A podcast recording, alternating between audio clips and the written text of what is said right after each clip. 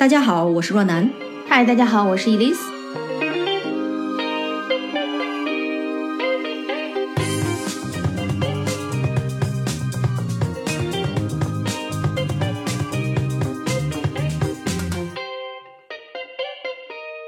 哎，我最近听到一个新的名词儿啊，真的与我心有戚戚焉，是什么？叫做碎片时间焦虑。不知道大家有没有听过？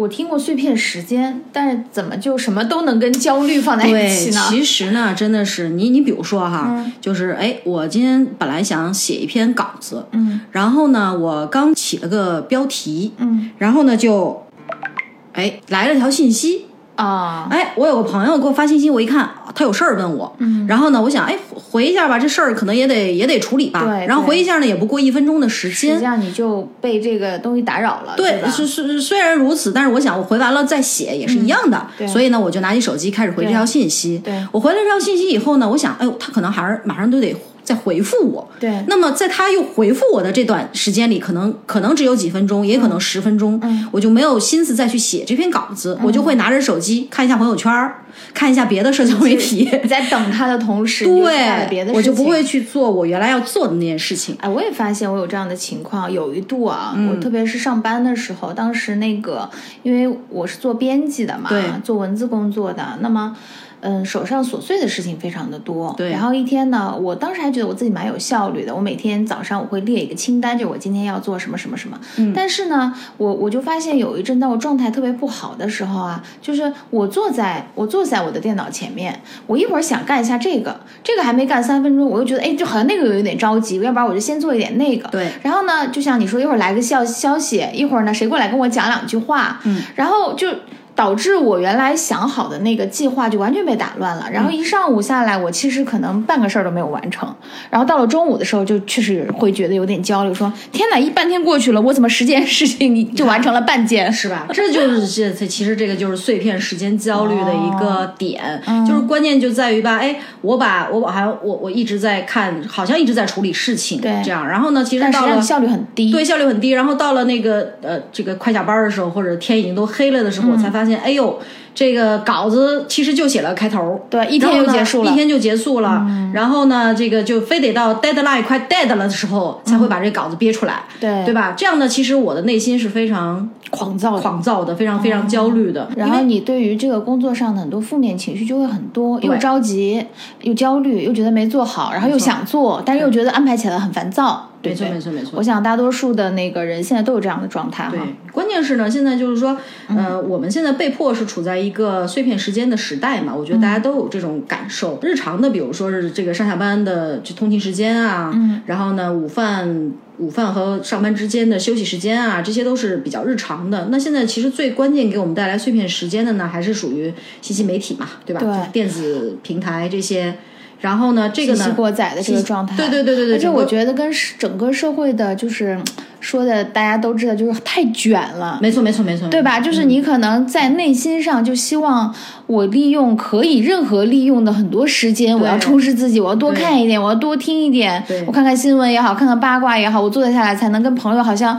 表示我活在这个信息社会里边，我是跟社会非常接轨的，然后很多东西我都是很了解的，没错，对吧？因为之前咱们不是经常有一度有一个这个也是一个概念非常的流行，叫就时间管理法嘛，对对吧？就是番茄什么时钟啊什么的，没错，就大家觉得哎，这个时间就是效率，对，时间就是金钱，对，时间积积总会有的啊啊，所以呢，谁能把碎片时间利用好，谁就能。这个更优秀或者更成功，或者什么，其实就是一种自己内卷嘛，内心的卷。其实我我我觉得这东西有两个因素，一个呢是就是我们其实被社会带的一直在往前跑，对，因为你科技的发展，你很多东西的速度都比以前要快了嘛。嗯、还有一个呢，就是现在。我们被那个大的营销公司和大的产品设计公司，实际上是利用人的一些呃心理机制，就把我们带入到这样的一个无限的循环当中。对，我的我前面听过一个专门研究这个新时代这个人的行为学，就跟电子产品相关的一个行为学的教授，他是一个纽约大学的教授啊，他既是市场营销学的教授，又是心理学的教授，对，所以我当时会非常了解。对我当时就觉得很奇怪，哎，你这个这个研究方向还蛮有趣的，所以他是对于。于设计产品的人和用户的人的心态都是非常了解的。对他其实很早，十年前，嗯，十年前他就注意到这个问题。这个契机就是他有一天坐在自己的那个沙发上，跟他老婆在一块儿吃完晚饭，都是大家都会有这个时光嘛。吃完饭，大家说坐坐坐在那个沙发上歇一会儿，看电视或者什么的，他就会发现一晚上过去之后，他和老婆一句话都没有讲。哦，他干什么呢？俩人都在刷手机嘛。他刷他的，他刷他的。因为嗯，总归大家可能有不一样的兴趣爱好，对吧？他喜欢看个球啊，老婆刷刷本来想大家那个沟通一下感情哈。对，本来想说以前一没事儿嘛，也没有手机，一起看个电视，你还在一起 enjoy 一个东西。现在就是大家互相就陷入自己的世界里，他就发现确实是很难自拔的。是的。后来呢，他就因为自己是这个。这方面的一个一个 PhD 嘛，是一个博士，所以他就去做了相关营销和呃行为学的一个研究。他就发现，其实现在的产品设计啊，是很容易让我们陷入一个。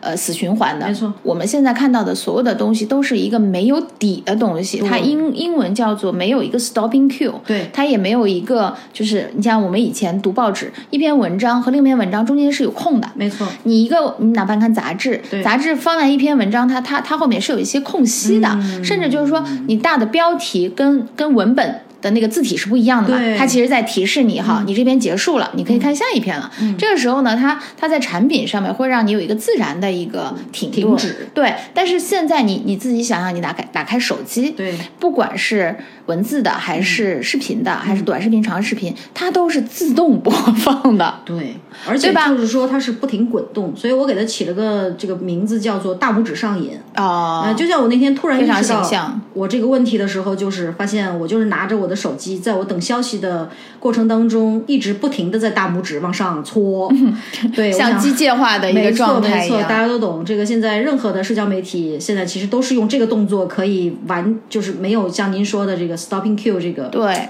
概念。对，就是说，他不给你这个停止信号，他是希望你永远长时间停留在他的产品上的。对，所以呢，而且手机现在因为这个交互嘛，然后它有这个鲜艳的颜色，有设计的动画，然后它的文案也是会非常吸引你的心理的。嗯，再加上这种产品的，对，再加上对它，再加上大数据，因为它推给你的都是你喜欢看的。你今天看一个可爱的小哥哥，明天全是这个小哥哥，对吧？你今天刷一个可爱的小猫猫，明天就全都是小猫猫。对，这个我们知道，但是呢，你不是特别在意。而且呢，我觉得就是在我听这个教授的这个演讲之前，我也没有关注到这个问题。我想，我天呐，原来真的哦，是就是就是看完一个东西，它就会不停的循环，不停的循环。原来可能我还站起来倒杯水。你现在就会突然间发现，哎呀，我头好疼啊，或者我好渴啊。没错，你听到这个状态，你才会发现。没错。然后从另外一个角度，就是你不是刚才讲，你一直在等待这个回信嘛？嗯。其实我们现在正常的社会，现代人、社会人会陷入到一种就是特别期待别人的认可和一个社交回复对的一个状态。对。这就是我当时又听到一个故事啊，就是说。最早的时候，在 ins Instagram，嗯，就是这种呃，它最早设计的时候是一个图呃图片分享类的一个软件，对。当时跟他同时起来，在美国啊，跟他同时起来的还有另外一款软件。他们当时主打的呃特色都是你可以拍照，嗯，然后给你有很多很多的那个就 filter，就是各种各样的滤镜，对。然后呢，给你做各种各样的效果，因为很新鲜嘛。但是呢，在大概半年左右的这个竞品的这个问世之后，嗯，ins Instagram 就达到了一个。疯狂式的增长，嗯，为什么呢？他们后面这个市场产品的去研究了之后，就发现其实 ins 提供的照片滤镜并没有另外那款软件提供的多，嗯，但是呢，它设计了一个社交的功能，也就是这个所谓的 like button。它有个心心，这个心心啊，就是完全吸引你的注意力。是这样。你在发出任何的分享任何的东西之后，每个人的心理状态都是：哎，到底喜不喜欢？对，大家是怎么喜欢的？有没有人点心？有没有人评论？就是你就无形的被这种网，就是虚拟的社交，嗯，所吸引了，嗯。我们因为电子时代让大家仿佛更近了，在很多程度上，其实心理程度上，你的交流是更远了嘛？对。所以你对这种社交认可的依赖就会非常的强。就比如说吧，就是我在看一本书之前，嗯，我发了一条朋友圈，嗯，然后呢，我在看了这书两行之后呢，我就就会想，哎，有没有人给我点个赞呢？让我看一眼啊，我那个小小圈圈有没有数字？对新的点赞。对。然后呢，哎，如果有人点赞或者有人评论了，我就会不停的去刷，我就会去评回复一下，然后然后放下了以后，过一会儿我就看光看了两行书以后，我又在想，哎哎，有没有新的人给我点赞啊？就是一种期待感。对对，是的，这个其实是有这个呃社会因素，也有我们自己的心理因素的。所以这个呢，也导致了就是大家为什么刚才我们就今天说到的这个碎片时间焦虑这个话题哈？因为呢，我们知道。但是我做不到，嗯，这就很焦虑，对不对？是是，很多事情的焦虑的点都是因为这个嘛。对对啊，我们知道我们应该在这个时间做更有意义的事情，或者我们知道我们该完成手头的工作，嗯，但是呢，我们做不到，对，我们抵抗不了自己的大拇指，对，所以呢，我们焦虑。我觉得这里面还是有一个误区的，就是说，嗯，你到底是因为什么而焦虑，嗯，或者说你到底是焦虑？还是狂躁，对，还是自责，嗯，还是想要完成一件什么事情，就是你要把你的这个内心的目的地搞得很明很明确，嗯，才能够去面对这个问题，嗯嗯嗯，因为你单纯的觉得说啊，我每天刷手机很焦虑啊，我很烦躁，我其实很多事情都没有完成啊，嗯，然后你会陷入到一个思维的一个恶性循环里边去，嗯嗯，但实际上你并没有找到你就是呃你自己内心真正。不开心的原因，嗯也就是说，我到底是因为看手机我焦虑了，还是因为我没有完成工作而焦虑？对，还是因为我今天没有时间规划而焦虑？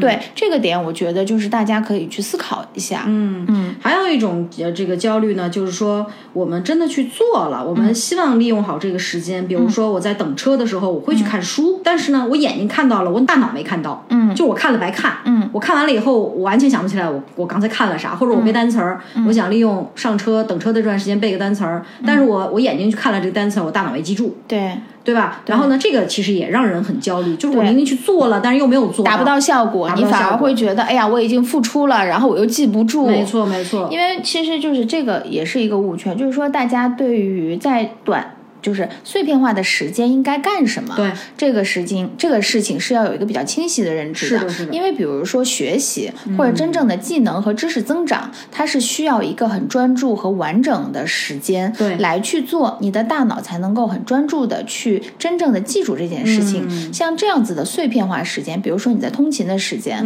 或者说你在午休的时间，或者说你在会和会中间，你的这个大脑是没有办法 settle 下来的。对，就像说。Snowball 就是大家都知道，一摇里边的雪花都会飞，然后呢，呃，你把它放下来，这个 snow 会渐渐的沉淀下来。所谓的这个碎片化时间，我们大脑里的思绪实际上是像这个 snowball 里边的这个飞絮是一样的，它是处在一个非常兴奋和活跃的状态下。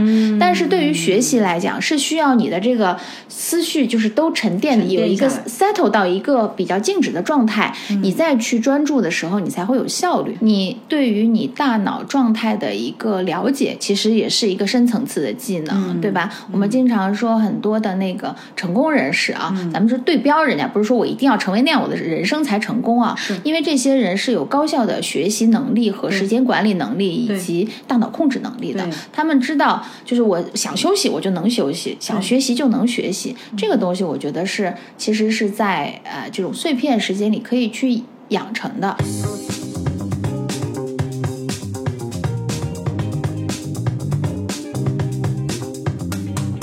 碎片时间里呢，呃，首先我们应该避免的是信息超载的问题。对，就是就像你刚刚说的这个 snowball 的这个概念啊，因为我们的大脑的这个。想法都是非常零碎的，对，然后思绪都在乱飞的，对，这个是人思绪的一个常态，是一个很正常的状态。对，然后呢，如果我们在这个时间呢，还不停的屈从于我们的大拇指去看手机啊，看任何的一些社交媒体的一些信息，而没有目的的去看，就是我们不知道其实自己在看什么，对，但是我们就不停的在看，对，那么就是感觉很多好像信息包一一直往你脑袋里放啊，但是你真正的能能捋清这个东西吗？对，其实是很难。就像那天我看一个。呃，是一个朋友还是一个网友分享，就是你经常会在弹幕上看到说，哇，说是那个宝藏博主，嗯，说这个东西去我的收藏家吃灰吧，就是大家的心理状态是我收藏了，对，就相当于我学习了，对，这个东西是一样的概念，就是其实不是说你你现在看了一遍，或者说我现在用这个时间假装在做这件事情，你就真正能够得到它能传达给你的很多的知识点，对，和有用的东西，对吧？没错，非常容易迷失自己，对，对吧？因为你想这个呃，我们的好奇心，人类的好奇心是。每个人都有的，对，就是我们的好奇心占了上风的时候，我们就会不停的想去呃了解这些东西，了解新的东西，好像每一条每一条东西我都没有看过一样。对对。然后每一条东西都能刺激到我一样。而且现在各种各样的技术呀、内容啊、产出啊都变化的非常快，然后吸引力对我们来讲确实是很大。对。所以我觉得在碎片时间，首先要面对的就是一个正确面对的就是降低认知负荷的问题。在 Easy Mind 绝对轻松我们的这个账号里面呢，我们有那个就是艺术疗愈、冥想助眠这样一套课程。那么其中有很多的内容都是跟呃解决手机瘾问题相关的。对。那么为什么因为要谈这个手机瘾的问题呢？就是因为很多人睡眠有障碍或者是失眠，他们对抗这个问题的方法就去刷手机。对。这其实是一个悖论。我那天就昨天吧，嗯，中午跟一个朋友在一个餐厅里吃午饭，刚坐下来，我们俩准备聊天儿。对，周围旁边就有一看就是那个白领，三个小姐一起中午出来吃午饭。然后呢，三个人坐下来之后啊，我觉得就是每个人面色都发灰，然后坐下来就是都是大声叹气。我昨天晚上一晚上没睡，嗯，思绪乱飞，嗯。就是那个思绪就跟跑火车一样，满满脑子都是事情，根本就睡不着。嗯，然后对面那个小姐说：“那你刷手机啊？”嗯，她说：“我刷，我就是刷到四点我没睡着，我还刷。”对对对，那就是还蛮普遍的一个问题。因为我我想起来，咱们以哎，咱们有一次跟一个朋友，他那个失眠问题很严重那朋友吃饭，你记得吧？他当时就是说。嗯，他其实平常生活是非常压力大的，他压力非常非常大。然后呢，工作也非常非常忙。我就记得他说，他一天他觉得最放松的时候是刷某音的时候。对，因为当时我就觉得哇哦。对对，其实我觉得还是要分清楚一个概念，就是说不是说手机不好，或者说我们就现在告诉大家，就是我不用手机了，我以后再也不看这玩意儿了。这个首先不现实。嗯。其次呢，我觉得手机给我们带来的。益处还是有很多的，便捷度啊，你现在支付啊，你学习啊，就你从一个手机端可以可以 get 带太多的东西了。关键点就在于你在什么时段，以及自己去怎么去利用好这个手机里弹出来的内容。就像我们有一节课说，不是手机本身不好，没错，是你去怎么对于它弹出的内容的反应是最重要的。对对。当你需要利用手机去学习的时候，它就是一个非常好的工具。没错。当你真的需要放松的时候，你刷刷什么音，或者是买买什么。东西没问题，但是问题就在于，比如说像你刚才提讲提我这个朋友，他说真的，我觉得我我忙了一天，我觉得我最轻松的时候就是躺在那儿刷手机，嗯，我一刷我就可以刷两个小时，就不停，我就觉得特别放松。是，我说那那没问题啊，那你就刷嘛，你一天就是对吧？这个人的这个，你像你说信息超载，他每天的思想是非常紧绷的，在这个时候有一些娱乐的东西来刺激他是好的，嗯。但是，嗯，他其实时间选错了，没错，他时间选错了。他在睡前刷，他在睡前，他虽然放松，他觉得放松是一个他。不用面对很严重的工作上的问题的一个放松，看到的是一些比如轻松的段子呀，或者说可能他也不知道自己在干什么，就是很无厘头的东西。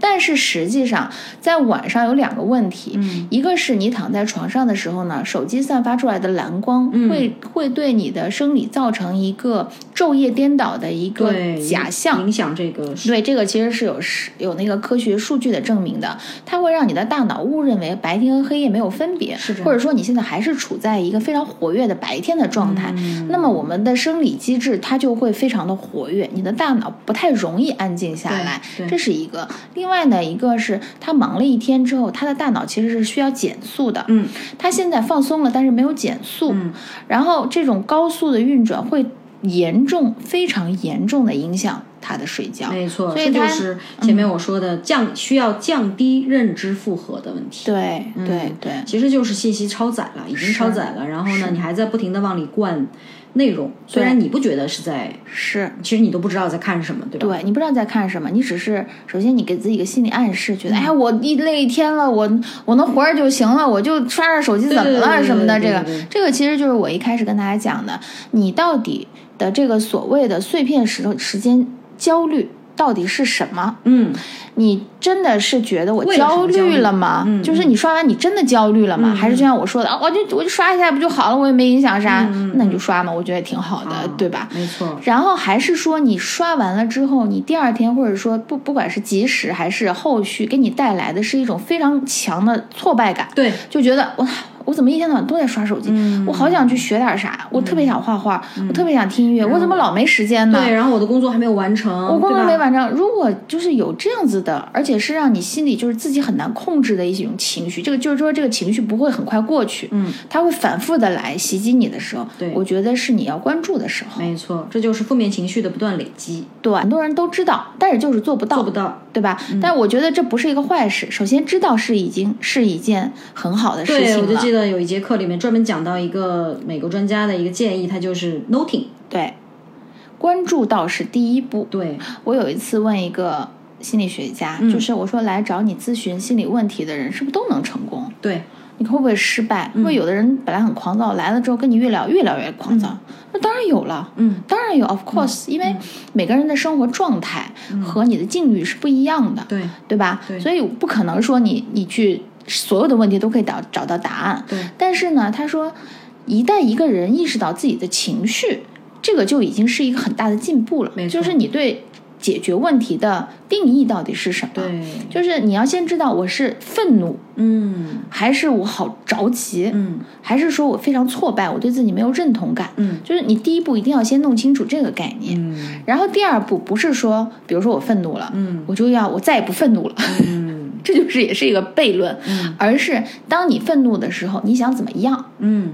比如说，当你有这个碎片时间焦虑的时候，你想怎么样？对，你是觉得无所谓，嗯，没有影响到我很多，嗯，那也没关系。嗯，然后你要觉得 对我太有影响了，那我还是建议可以去有一些转移注意力的东西，或者说尝试从一个小小的点来试试看，对，能不能有一些改善？对，因为就像前面说的，我们现在已经是被迫的进入了这样一个碎片时间的时代。对，那么生活中充满了这个碎片时间，对，然后已经占据了很大的一个呃比例吧。对对。那么所以呢，就是首先在注意到呃你的这个焦虑点的时候，嗯，那么我们应该怎么更好的去利用这个碎片时间？因为前面你你已经讲了，就是哎，其实要认真的读书或者学习，其实是需要一个时长的，需要一个环境、一个专注度的。嗯嗯。那我觉得呢，就是嗯，对我来讲，一个挺好的点是在于利用碎片时间进行思考。嗯，其实这个思考呢，是一种可以说是一种冥想吧。嗯，因为我们最近就是都还蛮喜欢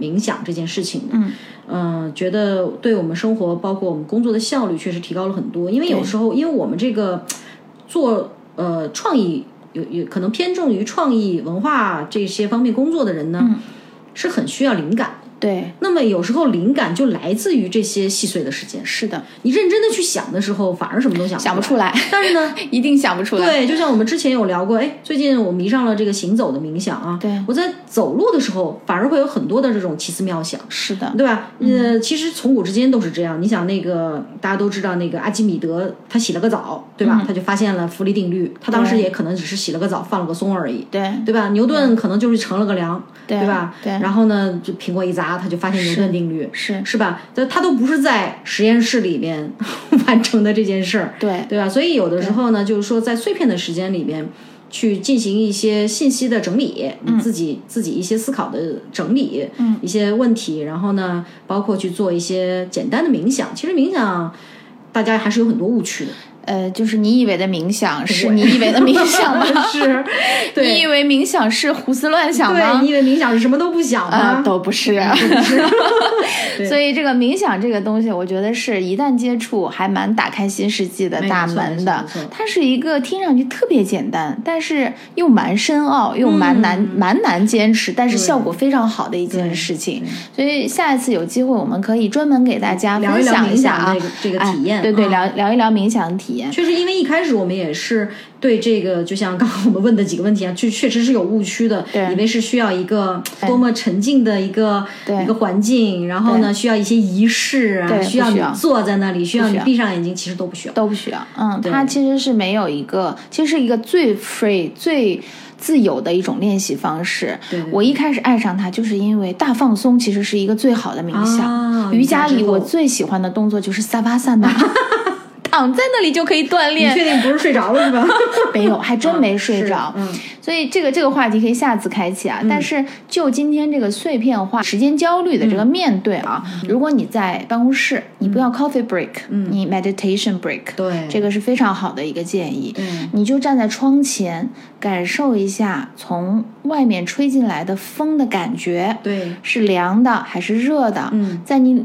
在在风跟你皮肤接触的时候，你是怎么一个感受？体会这个感受。对，如果你愿意闭上眼睛，你就闭上眼睛，就想风的样子、风的颜色、风的味道。如果你愿意睁开眼睛，你就往远看，外面。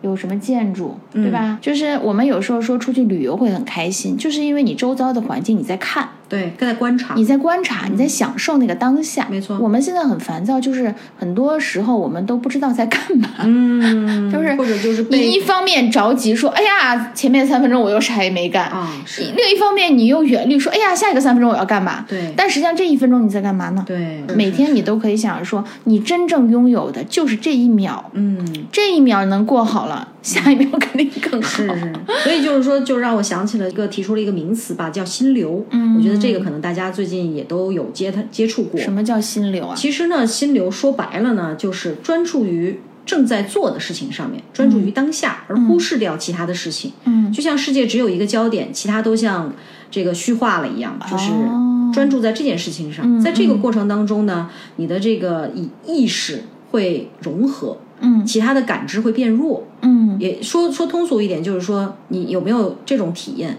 当你专注在干一件事情上的时候呢，你以为才过了五分钟，嗯，但实际上已经过了五小时。有可能，这就是心流的作用。哦，那我冥想之后，我还蛮经常有这种感感觉的。冥想呢，就是说，因为心流的这个东西呢，这个这个这状态呢，并不是很容易达到的，这是经要经过训练的嘛。对。但是这个很多成功人士啊，包括还有就是很。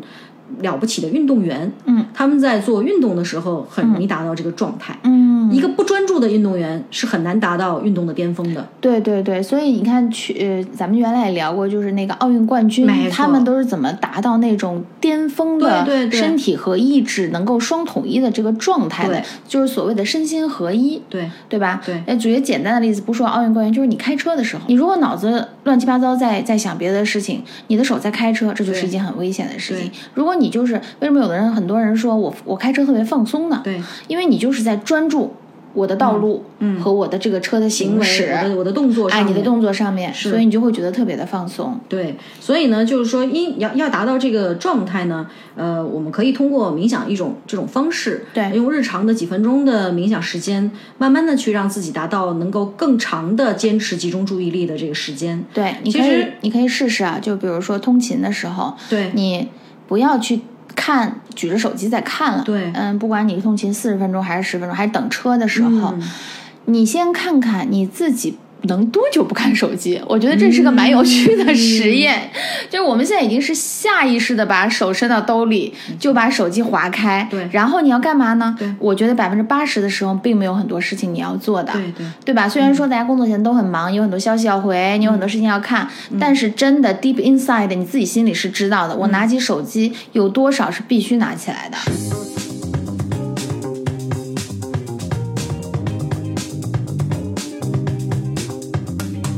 还可以去注意一下，你有多久没有真正集中注意力做一件事情上？对，其实这个是代表着很多情况下是代表着你能不能做的非常优秀的，对，或者你你的成绩会非常好的，对一个因素。对对。那因为想到我，我之前想到我们之前出去玩的时候去过那个浙江衢州的那个烂柯山，这个烂柯山其实是有一个传说的嘛，就是在咱们以前的那个水晶柱上面，晋朝的那个王志去山上打砍柴。看到那个两个童子下棋，一时间他也很喜欢围棋，他沉迷进去。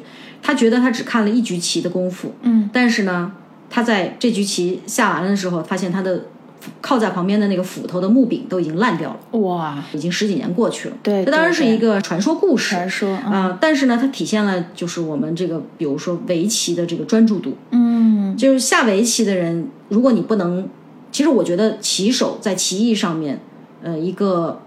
体现出差距的点，就是在于你是否能够专注在这盘棋上，嗯嗯，心无旁骛，完全不受干扰，完全不受干扰的能力上面。你说这个，我就想到前一阵儿有一个特别好看的片子，它叫《后羿骑兵》，有一段时间了。这个小姐姐现在很红的，就从演完这个这个片子之后，中间有一个。场景啊，因为刚才你跟我讲到围棋，我就想到，因为他是下国际象棋的，是，然后他是一个从小有这方面天分，对，但是呢后后面当然也是有经过很多的训练，他成了一个传奇的棋手。影片就经常会展现一个场面，就是他是如何专注在这个棋盘上面的。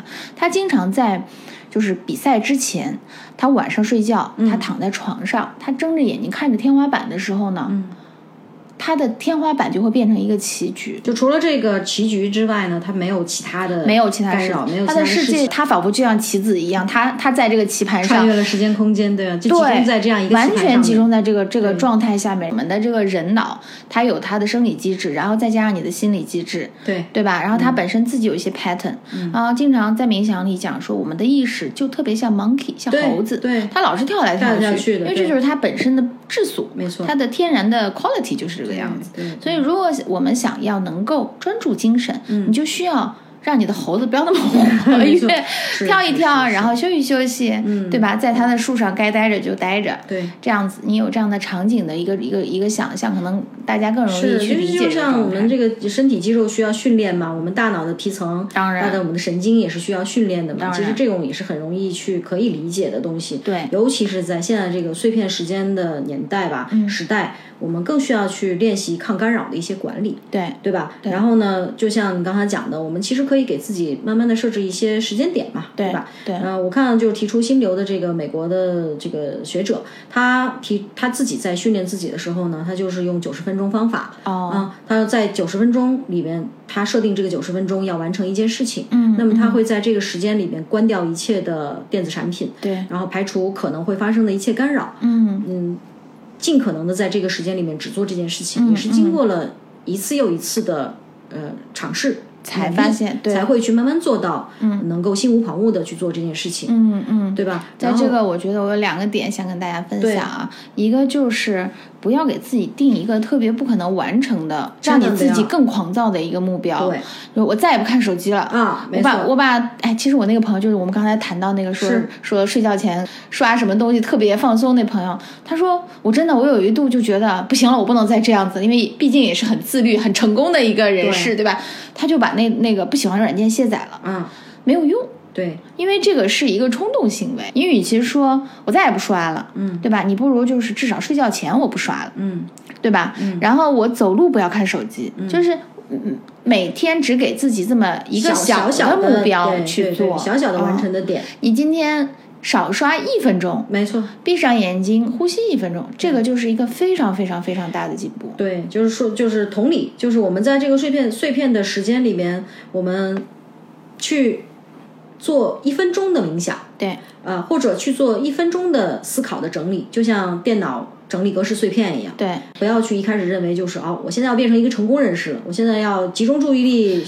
去做要学习了，哎，我要四点起来，对对对 八点睡觉。对对对，这个是没就可能会会让你有更大的挫败感。这个挫败感会带给你更多焦虑的情绪。对对，其实所以我觉得不是碎片化这个本身有什么问题，而是我们对于碎片化自己所出的反应是很重要的。对，你你既可以把碎片化利用的非常好，嗯，也可也有可能让碎片化导致你焦虑，导致你狂躁。每个人都有焦虑的情绪。对，然后呢，在现在这个时代呢，确实是有太多可以让我们焦虑的因素了。对，嗯，这个碎片化时间也是一个事实。嗯，那么回到我刚才就是咱们开头我的那个呃让我焦虑的这件事情上来，如果说我现在要完成一篇稿子，那么理论上来说，我就应该把手机放在专注模式上，专注或者调到飞行模式上面。对，我会完成了。这篇稿子之后，我才去回复或者关注手机的信息。对，如果我现在手机上面的这个消息来往是非常重要的，那么我现在就要专注在把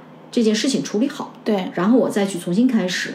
写我的稿子，是，这才这才是一个我觉得啊是有效的有效的时间管理。对，那因为啊时代在变嘛，我觉得以前的一些方法和现在的一些方法都还是会有一些调整，根据每个人的。呃，不一样的自己的一些内容，一些生活方式吧。对，不知道大家有没有什么特别好的这种碎片时间的利用和管理方式，也都可以跟我们分享分享。对，希望大家跟我们交流啊，可以给我们写一些，在我们的那个课程，喜马拉雅的课程后面可以给我们留言。嗯，然后包括呃，我们接下来可能会去做一些直播的分享。嗯，呃，如果你有什么希望可以跟我们讨论，或者让我们可以帮你做一些规划或者提建议的，嗯，呃，都可以来来参与我们的这个直播。的这个环节，主播叫做 Easy Minds，绝对轻松，没错。然后我们在后面跟大家再多去讨论一些，呃，如何让我们的生活变得更美好，如何享受当下这样的一个我们的主旨还是在于日常减压，日常减压。然后呢，可能通过一些比较有趣的方式，